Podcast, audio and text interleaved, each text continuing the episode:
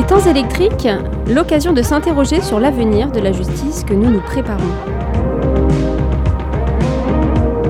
Chers auditeurs, bonjour, bienvenue dans cette nouvelle émission des temps électriques. Cette émission sera la quatrième et dernière de la série consacrée au thème des élections 2.0. C'est Madame Nina Leboniac qui a accepté notre invitation. Bonjour. Vous êtes juriste au service des affaires régaliennes et des collectivités territoriales, direction de la conformité, auprès de la CNIL, Commission nationale de l'informatique et des libertés. Nous allons donc questionner ensemble d'une autre façon les liens entre numérique et élection, en abordant les enjeux juridiques euh, de la protection des données personnelles. Ce qui va se passer la semaine prochaine, ce sera dans l'histoire. N'oublie pas, tu ne bois que lorsque Carson parle. On te le remplira plus, alors gère bien ton verre. Si l'un d'entre vous divulgue à l'extérieur ce qui va se passer ici, Michel de Dieu perdra les élections, le parti sera ridiculisé et vos carrières seront foutues. Les sondages disent que vous êtes froid, antipathique et peu populaire, monsieur de Dieu. Moins 0,4, moins 0,2, euh, stable, plus 0,3, moins 0,2. Un ticket plein tarif sur la grande ceinture, Je sais pas. 3,20€.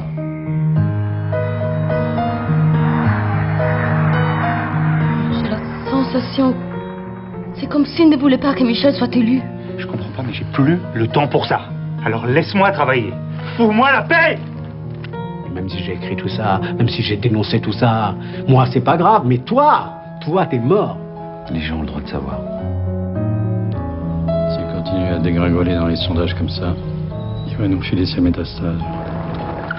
C'est trop tard pour les états d'âme. Maintenant, tu penses qu'au débat. Tu crois qu'on va tout arrêter parce que tu te poses des questions de sens à propos d'une campagne électorale, c'est ça? Qu'est-ce que tu cherches, Michel? Se poser des questions de sens sur les élections, c'est ce que nous allons continuer à faire pour cette dernière émission de ce dossier spécial.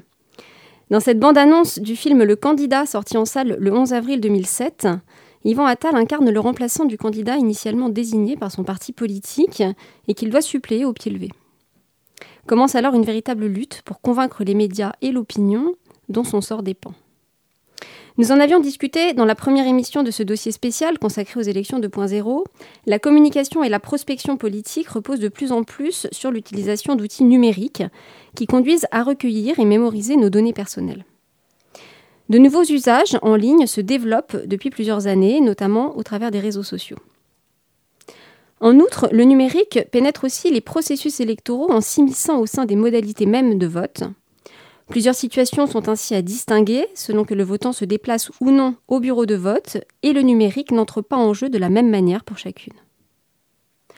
Comme le rappelle la Commission nationale de l'informatique et des libertés sur son site internet, le respect des règles en matière de protection des données personnelles est devenu une question centrale dans le processus électoral et plus généralement dans la vie démocratique.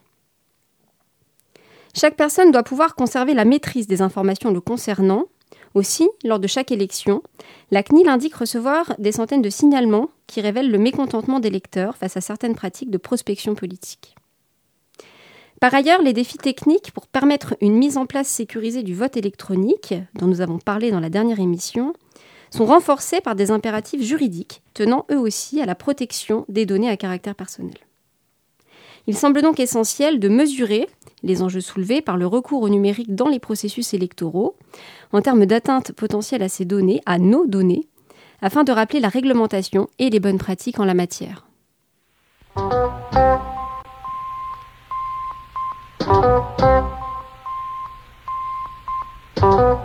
Be careful of what you say.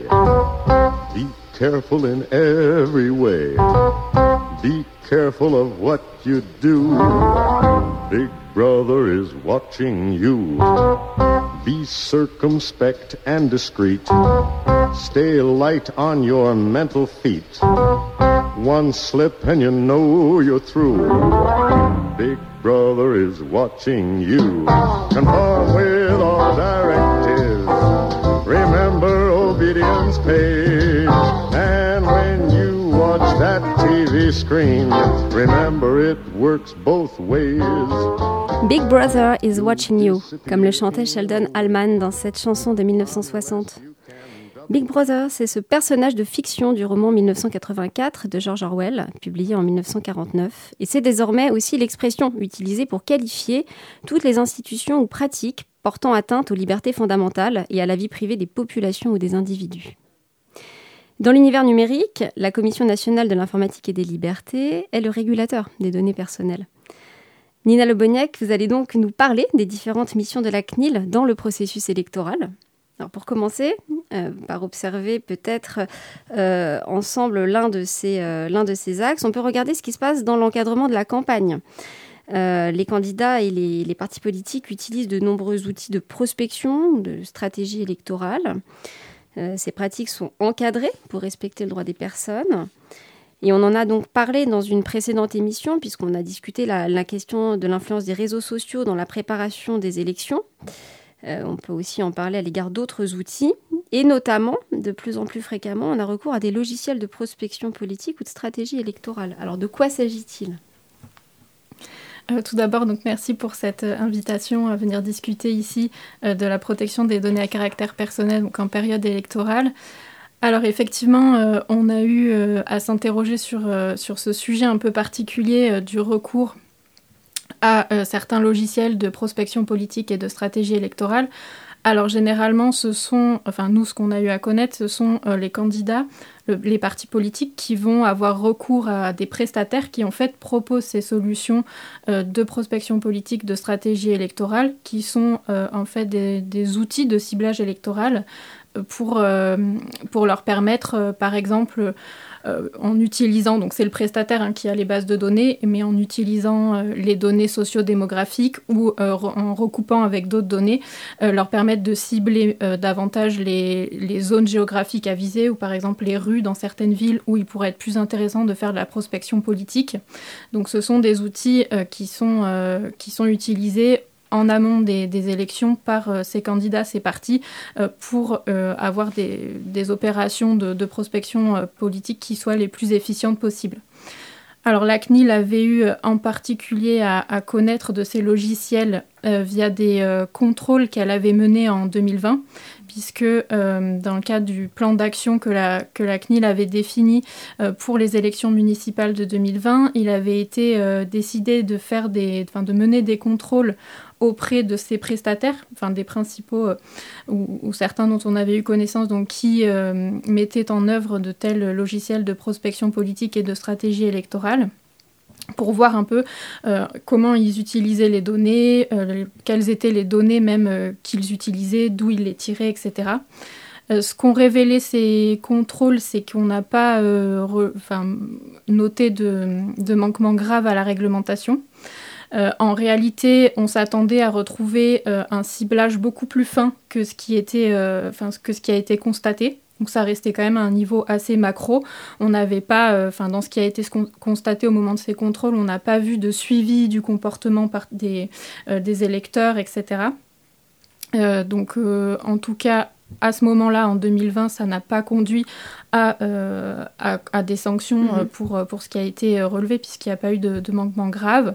Après, c'est effectivement une question qui, qui prend de l'importance aujourd'hui, avec notamment les réseaux sociaux, puisque en collectant des données de manière massive, notamment sur ces réseaux sociaux, en les recoupant avec d'autres données, on peut effectivement arriver à un ciblage particulièrement fin du, du comportement des électeurs. Et ce qu'il faut savoir, c'est que tous les traitements de profilage, ils sont encadrés par le RGPD puisqu'ils présentent euh, bien sûr des risques pour les droits et personnes. Donc euh, ils doivent faire l'objet ici d'une vigilance accrue. Et euh, la CNIL, donc il y a notamment des contenus qui ont été publiés sur son site et qui insistent sur la nécessité d'une transparence auprès des personnes dès lors qu'il y aurait de telles opérations de profilage qui seraient, réalisées, puisque il faut bien sûr respecter tout le RGPD, donc le règlement général sur la protection des données dès lors qu'on souhaite mettre en œuvre un tel traitement et notamment informer les personnes de, ces opérations. on reviendra justement sur cet encadrement euh, euh, spécifique plus, euh, plus en détail. mais alors peut-être de façon plus, classique, mais une fois qu'on sait, qui contacter, on, pense à l'usage du téléphone ou dans l'usage classique, l'usage du mail. on s'étonne parfois en tant que particulier d'être contacté comme ça sans savoir vraiment où et comment on a pu trouver notre numéro de téléphone, notre mail. Alors concrètement, quels fichiers peuvent être utilisés comme ça à des fins de communication politique pour recueillir nos données personnelles, pour déjà nous contacter? On peut se poser déjà la question. Oui, tout à fait. Alors, ce qu'il faut euh, peut-être déjà noter, c'est que euh, pour, euh, enfin, il y a une distinction en fait entre la prospection politique et la prospection commerciale, dans le sens où pour réaliser de la prospection politique, on a, enfin, il n'y a pas d'obligation légale de requérir le consentement des personnes. À l'inverse de la prospection commerciale, où le code des postes et des communications impose là le, le recueil du consentement. Donc, ce n'est pas parce que on n'a pas forcément recueilli votre consentement que forcément c'est un traitement qui est illégal. Mhm. Et, mais du coup, effectivement, euh, euh, on, rencontre de plus en plus de, personnes qui euh, signalent le fait qu'elles ne comprennent pas d'où les données ont enfin, où les données ont pu être collectées et pourquoi est-ce qu'elles reçoivent cette, cette prospection. Alors pour réaliser la prospection politique, il y a effectivement euh, différents fichiers qui peuvent être utilisés. Je vais peut-être commencer par ceux qui ne peuvent pas être utilisés par principe. Euh, ce sont les fichiers euh, du secteur public. puisque bien sûr, par exemple, un maire qui est candidat à sa réélection ne va pas pouvoir utiliser les fichiers euh, de, la commune euh, pour réaliser de la prospection politique. C'est notamment le cas, par exemple, du registre d'état civil. On peut bien sûr pas l'utiliser à, des fins propres de prospection politique. Il y a quand même des exceptions, puisque il y a notamment deux fichiers du secteur public qui peuvent tout de même être utilisés pour réaliser ensuite de la prospection politique, ce sont les listes électorales. Donc c'est prévu mhm. par, euh, par le code électoral que tout électeur, tout candidat, parti politique, groupement politique peut prendre communication de la liste électorale. la seule restriction, c'est de ne pas en faire un usage commercial. Donc, à contrario, euh, on, peut, on peut sur cette base réaliser de la prospection politique. Le deuxième fichier qui, euh, qui peut être aussi utilisé, c'est le répertoire national des élus. Donc là aussi, euh, on peut en prendre communication euh, et, l'utiliser. Les autres fichiers qui peuvent être utilisés, alors euh, c'est assez vaste, mais ça peut être par exemple bien sûr les fichiers qui ont été constitués par les candidats eux-mêmes à l'occasion de meetings qu'ils font. Ils peuvent demander aux personnes si elles souhaitent par exemple s'abonner à des listes de diffusion euh, d'informations sur les activités du candidat, etc. Euh, des fichiers aussi qui peuvent être constitués par les partis politiques eux-mêmes, euh, ou par exemple des fichiers qui vont être constitués à l'occasion d'une pétition, d'un référendum, etc. Euh, ces fichiers-là, ils peuvent être aussi réutilisés pour la prospection. Alors, si ça se fait bien sûr dans le respect des, principes de protection des données. par exemple, si il était prévu que ce fichier ne soit utilisé simplement pour l'organisation d'une pétition est détruit après, bien sûr, euh, il ne pourra pas être utilisé. Mais si euh, les personnes ont été informées qu'en renseignant leurs données, ça servirait ensuite à des opérations de prospection, dans ce cadre-là, euh, ça peut effectivement... c'est un fichier qui peut effectivement être réutilisé. On a aussi d'autres fichiers qui peuvent être utilisés, comme par exemple les fichiers des euh, des abonnés utilisateurs de téléphone. Mhm. Alors ici, la CNIL recommande bien sûr euh, de respecter les listes anti-prospection puisque euh, le Code des postes et des communications prévoit que les personnes peuvent demander à ne pas faire l'objet de, prospection directe. On a aussi, dans le cadre de ces fichiers, par exemple, les, des fichiers du secteur privé qui peuvent être des fichiers à la base constitués pour de la prospection commerciale qui vont être loués ou cédés Mhm. et donc euh, être utilisé ensuite pour de la prospection politique. Euh, ici, la CNIL recommande également euh, qu'il y ait des, enfin qu'en tout cas, lorsque la base initialement a été constituée, que enfin le, parti, le candidat s'assure que lorsque la base a été initialement constituée, les personnes aient aussi consenti à de la prospection politique. D'accord, il y a un double consentement. Alors c'est une recommandation puisqu'il n'y a pas d'obligation de recueillir le consentement, mais effectivement pour la bah transparence auprès mm. des personnes, c'est quand même. Et alors, s'il n'y a pas de consentement, a priori, donc euh, en amont, une fois qu'on est contacté, est-ce qu'on peut quand même refuser de l'être, ou en tout cas faire savoir qu'on ne veut plus l'être? Comment on fait? Oui, bien sûr. Alors, euh, déjà, il y a certains traitements qui vont être quand même fondés sur le consentement, même s'il n'y a pas d'obligation. Euh, ça peut être un choix de transparence auprès des personnes, et donc on peut retirer son consentement à tout moment. On peut aussi, euh, si le, traitement n'est pas forcément fondé sur le consentement, s'opposer. Il y a un droit d'opposition euh, qui est garanti euh, pour les personnes.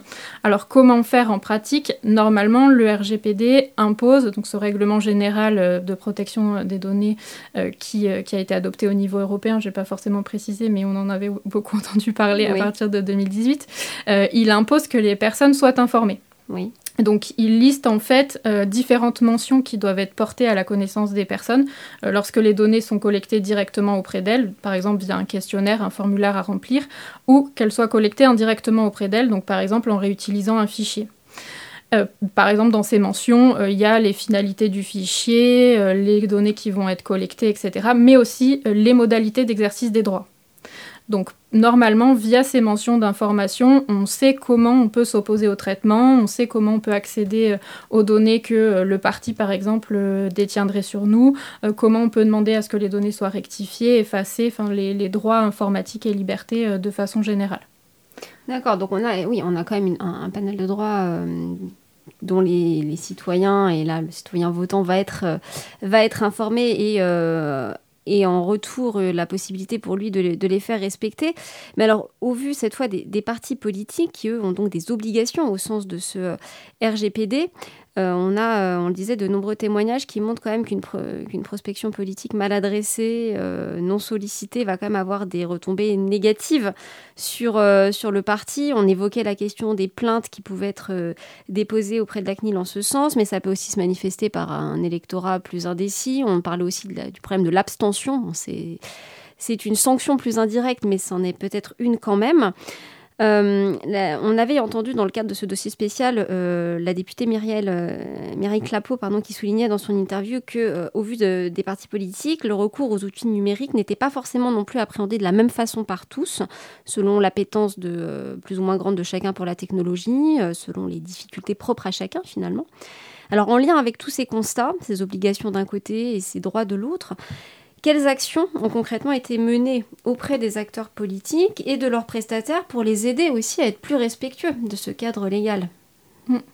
Oui, et euh, justement, euh, la CNIL a, notamment aussi une mission d'accompagnement, pas juste les voilà, sanctions. Voilà, on est sur la, ici sur une autre mission, une autre facette.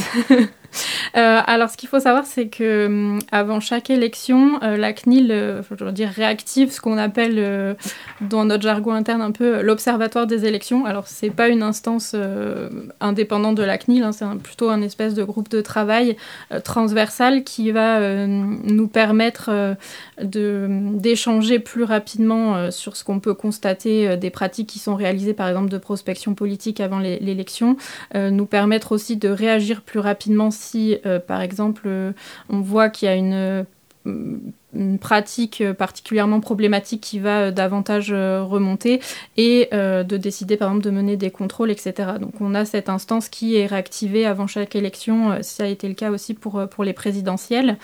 Et dans ce cadre-là est aussi défini un plan d'action avant chaque élection qu'on va mettre en œuvre. Alors ça va hum, ça va être à la fois des, actions d'accompagnement, puisqu'on a bien sûr aussi une mission d'accompagnement auprès des partis, des candidats, enfin en fait l'ensemble des acteurs euh, qui vont intervenir dans le processus électoral, puisqu'on va aussi pouvoir conseiller les électeurs sur leurs droits. Euh, on a aussi, euh, c'est plus annexe, mais une mission de conseil auprès des pouvoirs publics, puisqu'on va aussi avoir des, saisines sur des demandes d'avis sur certains textes qui sont en lien avec les élections, comme par exemple le répertoire électoral unique. Mais si je reste plus sur les missions d'accompagnement, accompagnement des partis, euh, des candidats euh, aux élections.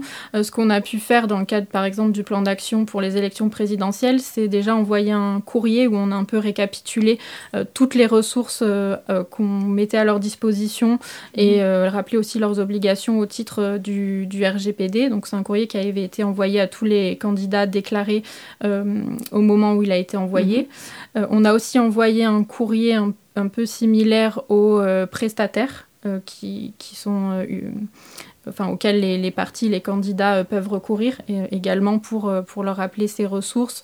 le, fait que la CNIL peut aussi répondre à des demandes de conseil, hein, accompagner par exemple le, prestataire ou les partis, les candidats sur un traitement en particulier. et plus largement, on a aussi pu participer à des journées organisées pour sensibiliser plus particulièrement les partis politiques, les équipes de campagne. Et ce qui est également euh, réalisé, c'est de la mise en ligne d'une plateforme de signalement dédiée vraiment aux élections.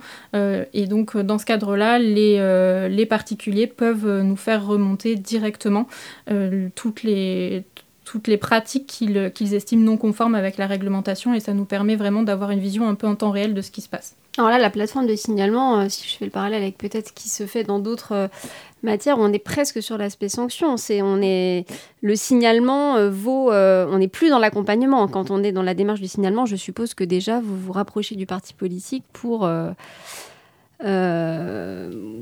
peut-être pas directement pour l'aspect sanction, mais au moins pour euh, une remontrance, si on peut le, qualifier comme ça.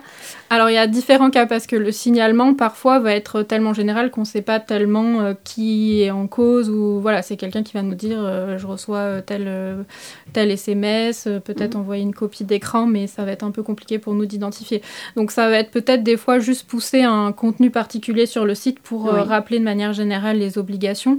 après parfois effectivement ça peut nous amener à euh, mener des contrôles ou, nous, ou alors nous rapprocher euh, de certains candidats euh, pour voir ce qu'il en est aussi, parce que parfois, en fait, les, les données ont bien été récupérées, récupérées de manière légale et il n'y a pas forcément de, de pratiques non conformes à la réglementation. Enfin, ça va un peu varier suivant les cas et parfois, effectivement, les signalements sont en réalité des plaintes qui vont du coup être instruites dans le cadre de la chaîne de répression. D'accord. Alors si maintenant on aborde la question de la préparation et du déroulement du scrutin, on peut le décliner là encore avec euh, plusieurs questions et on peut commencer euh, par parler de la question de la liste électorale. Euh, depuis le, 1er janvier 2019, en application des, dispositions du Code électoral, la liste électorale de la commune est extraite du répertoire électoral unique qui est tenu par euh, l'INSEE, donc l'Institut national de la statistique et des études économiques. Alors comment finalement sont constituées et gérées ces listes électorales à l'ère numérique? Alors déjà, euh, je peux, peut-être rappeler que la CNIL a effectivement été amenée à se prononcer sur, euh, sur ce répertoire électoral unique à l'occasion de sa création en 2017 et à l'occasion aussi de modifications qui sont intervenues en, en 2021. Euh, ce répertoire électoral unique, il est, hum, issu pardon, euh, d'une large réforme du, processus euh, d'élaboration des, listes électorales, puisque on va avoir un traitement qui va centraliser la gestion des listes électorales, dans le but aussi de, de rationaliser cette gestion. par exemple, hum, ça a permis de supprimer toutes les doutes de l'inscription, ça a permis aussi euh, d'améliorer les radiations suite à des décès, des choses comme ça. Donc le, but, c'était vraiment de moderniser et euh, d'améliorer la, gestion de, des listes électorales en centralisant ça mmh. euh, sous la responsabilité effectivement de l'INSEE. Euh, ce qu'on peut euh, noter, c'est que euh, nous, on avait pu relever dans le cadre de ces avis une particularité de ce traitement, mais ça rejoint aussi une particularité pour d'autres traitements dans le cadre des élections qui sont gérées par des autorités politiques. Ça concerne le régime juridique, alors je vais peut-être pas trop rentrer dans le détail, mais on a identifié une, problématique qui est celle que une partie de ce répertoire électoral unique, en fait, est ce qu'on ce qu'on appelle hors champ du droit de l'Union européenne. Donc le mhm. RGPD ne peut pas s'appliquer puisque euh, il concerne en partie des élections qui euh, sont rattachées à la souveraineté nationale, par exemple les élections présidentielles, etc. Alors il y a une partie qui relèverait du RGPD, comme par exemple les élections présidentielles, euh, pardon, européennes, pas présidentielles pour le coup. Et du coup, il relève pour partie du RGPD et pour partie de la loi informatique et liberté au niveau national, mais seulement le titre premier. Et bon, tout ça pour dire que le, la partie qui relève seulement du titre premier, on a une difficulté puisqu'il n'y a pas de droit des personnes qui est garanti dans ce titre premier.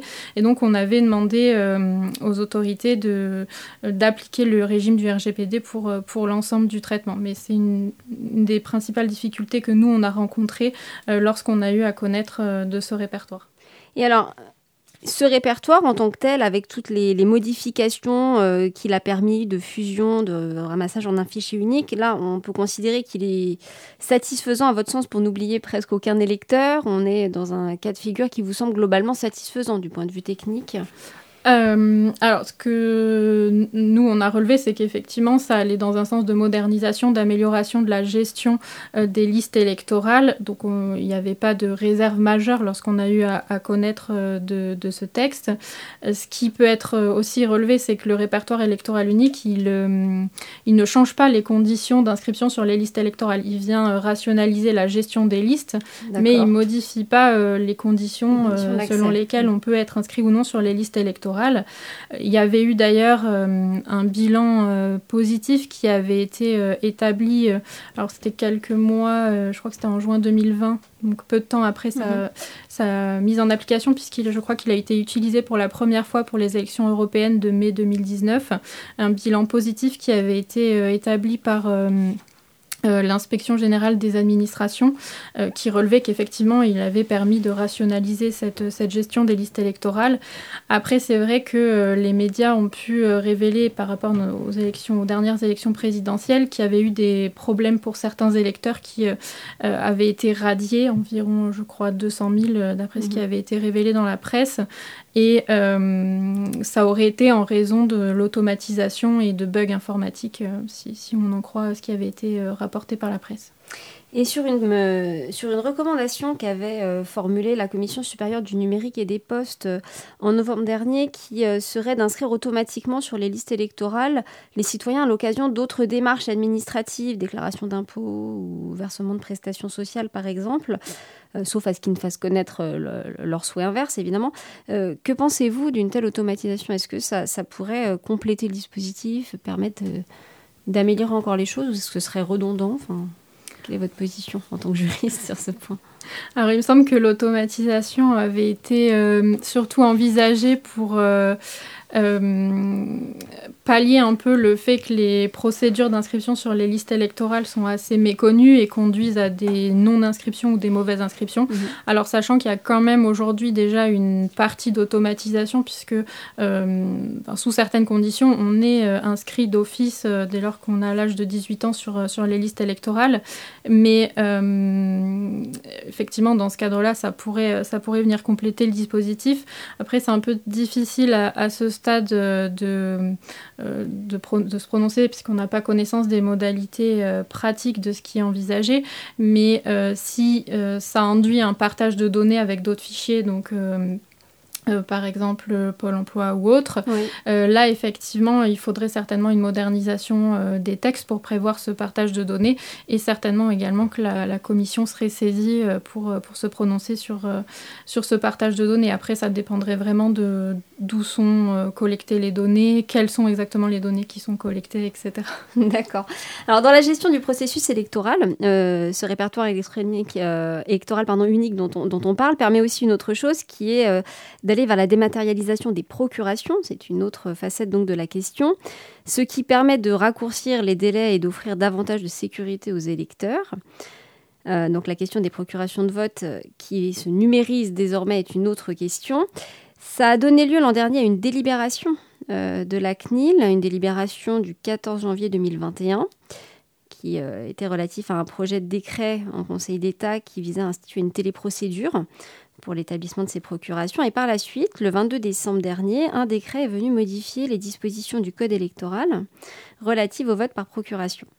Alors, si on résume ces questions-là euh, sur les procurations de vote et leur numérisation, de quoi s'agit-il et on a, quelle perspective on a aussi via, grâce au numérique dans le cadre de ces procurations? Alors peut-être le premier point à relever, c'est qu'aujourd'hui, enfin effectivement, la, commission a eu, euh, à connaître de ces modifications. Et euh, ce dont euh, la commission a eu à connaître, c'est une dématérialisation, pour l'instant en tout cas partielle, de l'établissement des, des procurations, puisqu'on a effectivement la mise en œuvre de cette téléprocédure mais euh, enfin du coup la personne euh, pourra remplir le formulaire en ligne, mais elle devra quand même se déplacer pour faire euh, vérifier son identité auprès d'un officier de police judiciaire Mhm. par exemple. donc c'est pas une dématérialisation Donc ça- voilà, ça n'évite pas le déplacement. Ouais, tout à fait. dire. Et le deuxième point, c'est qu'on conserve encore aujourd'hui euh, le formulaire imprimé également. Donc on n'est pas obligé de passer par, euh, par le formulaire euh, en ligne. Euh, donc ça, pose des, enjeux en termes bien sûr de sécurité des données, hein, mais comme aussi les, enjeux euh, plus largement liés aussi au formulaire euh, imprimé, puisqu'il sera ensuite aussi enregistré dans des applications, etc. Et si on en vient progressivement à la dernière, une des dernières facettes peut-être de ces liens numériques et élections, euh, quand on pense maintenant aux enjeux juridiques que pose une autre question qui est celle du vote en ligne. Là, on, on essaye de- d'envisager le numérique pour éviter le déplacement, alors là, dans le cadre de la procuration, comme on vient de le faire, mais euh, comme on l'a fait dans d'autres émissions, la question du vote en ligne, euh, quand on l'a discuté, on l'a fait en termes de sécurité informatique lors de la précédente émission. Euh, on va le faire avec vous d'une autre, euh, autre façon, sous un autre angle. Cette question, elle a été relancée aussi par un décret du 16 mars 2022 qui a modifié notamment les dispositions du code électoral relatifs euh, au vote par correspondance électronique, donc pour l'élection de députés par les Français établis hors de France. Et ce qui a été prévu, je crois, c'est la création d'un traitement automatisé de données à caractère personnel à cette fin. Donc mes questions, euh, à l'heure où on est, euh, voilà, on est aujourd'hui à quelques jours des législatives en France et on a discuté l'essor euh, du vote électronique ou du vote à distance. Donc alors que là, le vote par correspondance va être ouvert dans quelques jours à des Français à l'étranger, où en sont les réflexions finalement en la matière sur ce vote par correspondance à distance et plus globalement sur le vote à distance? Alors par rapport au, au décret que euh, vous évoquez sur le vote par correspondance électronique pour euh, les, euh, les députés, enfin l'élection des députés par les Français de l'étranger, euh, il y a une petite spécificité à noter. Euh, donc c'est un, vote qui existait déjà et c'est un vote qui est prévu directement par euh, le code électoral, donc les dispositions légales, puisqu'il prévoit plusieurs modalités pour, euh, pour cette élection, euh, le vote à l'urne, le vote par procuration, euh, par correspondance. Sous pli euh, fermé et par correspondance électronique. Mhm. Donc c'est directement imposé par les dispositions euh, légales. Mais euh, plus largement, ce que la commission, euh, enfin ce que la CNIL a pu relever par rapport au- à ce vote électronique, et ce qu'elle avait rappelé dans, dans cet avis, mais aussi plus largement dans sa recommandation sur le vote électronique, donc qui date de 2010 mais qui a été revue en 2019, c'est que elle ne recommande pas forcément l'usage du vote électronique pour les élections aujourd'hui, en l'absence de garanties euh, fortes euh, qui, qui puissent être mis en, mises en place. Alors je suis juriste, je suis pas euh, On a entendu technique, le, le volet mais, euh, euh, informatique de la question et justement ce qui m'intéresse c'est votre avis euh, de juriste sur ce point parce Oui, qu'on a eu les réticences de l'informaticien. euh, pour en avoir discuté du coup avec les experts euh, pour bien comprendre la difficulté. Alors je vais essayer de la retranscrire de manière très générale, mais en fait euh, le- la grosse difficulté qui se pose par rapport au vote électronique, c'est que alors, entièrement par correspondance électronique via notamment Internet, c'est qu'il faut qu'on puisse à la fois s'assurer de l'identité de l'électeur, s'assurer que c'est pas une personne qui usurpe l'identité de quelqu'un pour voter, et en même temps faire en sorte qu'on oublie cette identité pour pas pouvoir la rattacher à son vote. A priori aujourd'hui, euh, faire ça c'est extrêmement euh, compliqué. euh, donc pour, Du point de vue technique. Alors après, pour l'encadrer au sens juridique, puisqu'il s'agirait quand même de collecter un certain nombre de données euh, Mm. euh, identifiantes, mais d'une autre façon, on a parlé des systèmes de euh, cryptologie la fois dernière avec euh, Pierrick Gaudry, mais au sens juridique, sur l'en- l'enjeu en termes de traitement automatisé de données à caractère personnel, est-ce que ça poserait des difficultés? Et si oui, quelles seraient-elles à votre avis? Alors en termes juridiques, euh, ça pose moins de difficultés en tout cas qu'en termes euh, techniques et c'est aussi ce qui ressort euh, de, de ce qu'on avait pu connaître via Mhm. le, le vote par correspondance électronique pour l'élection des députés par les Français de l'étranger, puisque au niveau juridique, il est possible d'encadrer les données qui vont être collectées. Il y a aussi le- le- tout ce qui est réalisation de la liste d'émargement, etc., qui est prévu et c'est vraiment l'aspect sécurité où là, les, les garanties sont, sont vraiment beaucoup plus difficiles à mettre en œuvre. D'accord. Alors, une dernière question, peut-être. euh, qu'on peut se, poser pour finir sur une pratique qui est un peu spécifique et euh, d'ailleurs dont les, électeurs n'ont pas forcément euh, connaissance ou ne sont pas forcément avertis au premier abord. Une pratique qui consiste à s'adresser aux abstentionnistes entre les deux tours après avoir pu avoir accès aux listes d'émargement. Ça se fait conformément à l'article 68 du Code électoral. ces listes d'émargement peuvent être communiquées à tout électeur requérant, etc. Il y a un délai pour ce faire. Euh, cette possibilité, c'est le prolongement de la libre communication de la liste électorale, qui est organisée elle-même par le Code électoral. Et cet accès euh, à ces documents répond à des enjeux de contrôle démocratique du processus électoral et aussi à des questions de mobilisation citoyenne. Alors, on a discuté justement euh, lors de la dernière émission avec Pierrick Gaudry de la délicate question de la transparence lors du vote électronique. Donc, moi, je m'interroge sur, sur, la chose suivante. Comment et sous quelle forme, finalement, l'électeur requérant euh, obtiendrait-il ces listes d'émargement pour des élections où une part des votants aurait émargé sur des listes en bureau de vote et où l'autre part des votants serait identifiée en ligne, donc sans signature manuscrite, du coup, en ayant voté de façon électronique. Est-ce qu'on peut combiner ça?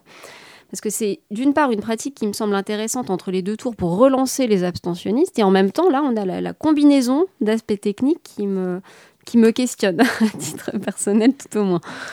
Alors c'est certain que ça demande des, réflexions sur euh, comment le mettre en œuvre euh, en pratique, mais en tout cas, euh, ça c'est envisagé, euh, il me semble déjà par, euh, par le décret dont on a parlé encore une fois sur euh, le vote par correspondance électronique pour l'élection des députés par les Français de l'étranger, puisque le code électoral organise donc l'établissement des listes d'émargement pour ces personnes qui voteraient par correspondance électronique.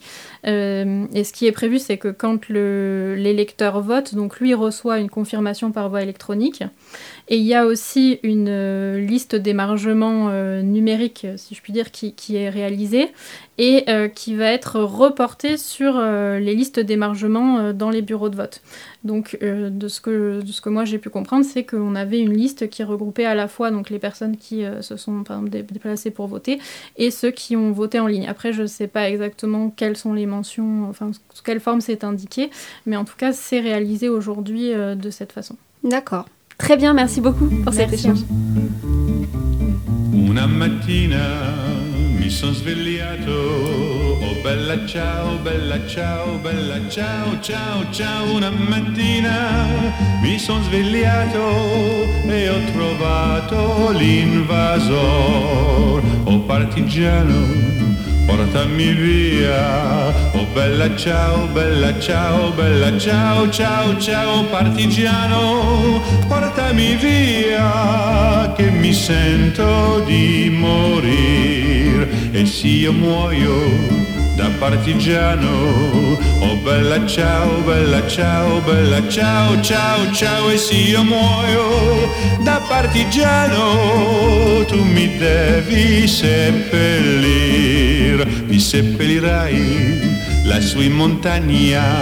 Oh bella ciao, bella ciao, bella ciao, ciao, ciao, mi seppellirai lassù in montagna sotto l'ombra di un bel fior e la gente che passerà. Oh bella ciao, bella ciao, bella ciao, ciao, ciao e la gente che passerà e oh che bel fior. Bella Ciao, chanté dans cette interprétation par Yves Montand. C'est symboliquement peut-être sur ces notes du chant de résistants italiens pendant la Seconde Guerre mondiale que nous allons terminer cette émission et avec elle cette série spéciale sur le thème des élections.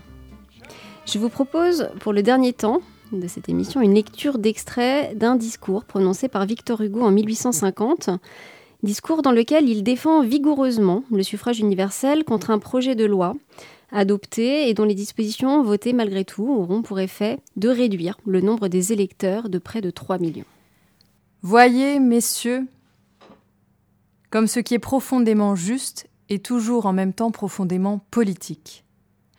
Le suffrage universel, en donnant un bulletin à ceux qui souffrent, leur ôte le fusil. En leur donnant la puissance, il leur donne le calme. Tout ce qui grandit l'homme l'apaise. Le suffrage universel dit à tous, et je ne connais pas de plus admirable formule de la paix publique, Soyez tranquilles, vous êtes souverain. Il ajoute Vous souffrez Eh bien, n'aggravez pas vos souffrances, n'aggravez pas les détresses publiques par la révolte. Vous souffrez Eh bien, vous allez travailler vous-même, dès à présent, au grand œuvre de la destruction de la misère, par des hommes qui seront à vous, par des hommes en qui vous mettrez votre âme, et qui seront, en quelque sorte, votre main. Soyez tranquille. Puis, pour ceux qui seraient tentés d'être récalcitrants, il dit Avez-vous voté? Oui. Vous avez épuisé votre droit, tout est dit. Quand le vote a parlé, la souveraineté a prononcé. Il n'appartient pas à une fraction de défaire ni de refaire l'œuvre collective. Vous êtes citoyen, vous êtes libre, votre heure reviendra, sachez l'attendre. En attendant, parlez, écrivez, discutez, contestez, enseignez, éclairez, éclairez-vous, éclairez les autres. Vous avez à vous, aujourd'hui, la vérité, demain la souveraineté. Vous êtes fort. Quoi? Deux modes d'action sont à votre disposition. Le droit du souverain et le rôle du rebelle. Vous choisiriez le rôle du rebelle Ce serait une sottise et ce serait un crime. Méditez ceci, en effet. Sur cette terre d'égalité et de liberté, tous les hommes respirent le même air et le même droit.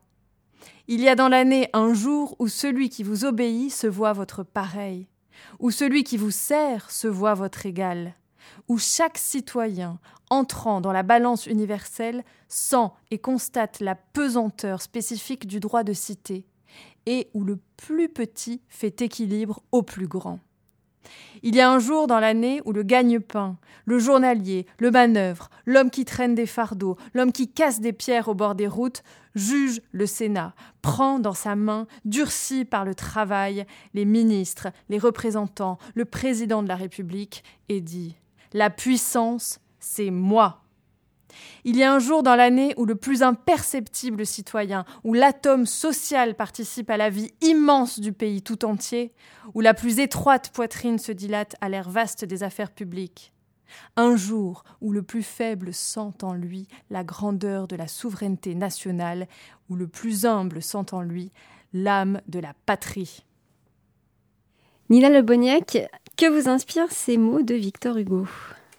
Alors, euh, bah déjà, ça, ça rappelle l'importance du, du, droit de vote et du droit de vote pour, euh, pour tous, l'importance du, du, suffrage universel et l'importance de participer aussi au, processus démocratique, à, la vie euh, en, société finalement.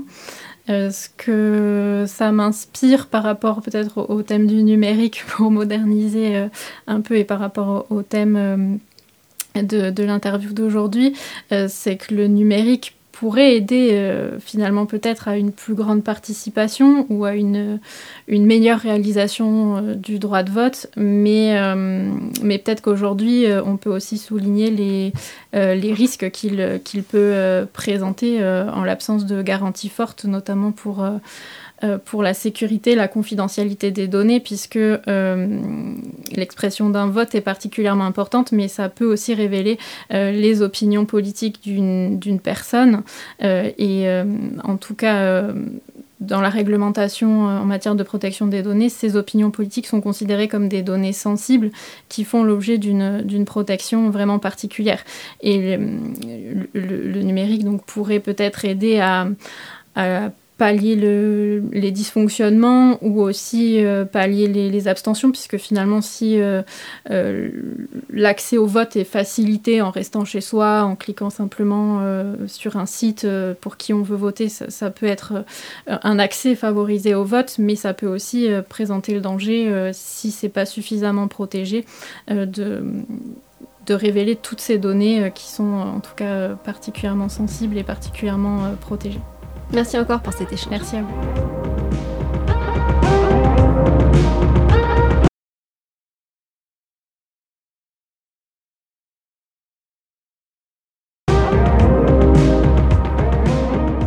Merci à vous qui nous écoutez d'avoir suivi cette émission des temps électriques, dernière de la série spéciale consacrée au sujet des élections. J'y ai reçu aujourd'hui Nina Leboniec, juriste au service des affaires régaliennes et des collectivités territoriales auprès de la CNIL.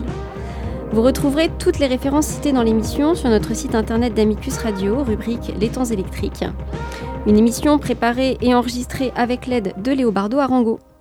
Je vous donne rendez-vous le mois prochain pour une nouvelle thématique cette fois. N'oubliez pas de vous abonner à cette émission sur le site d'Amicus Radio. À très bientôt.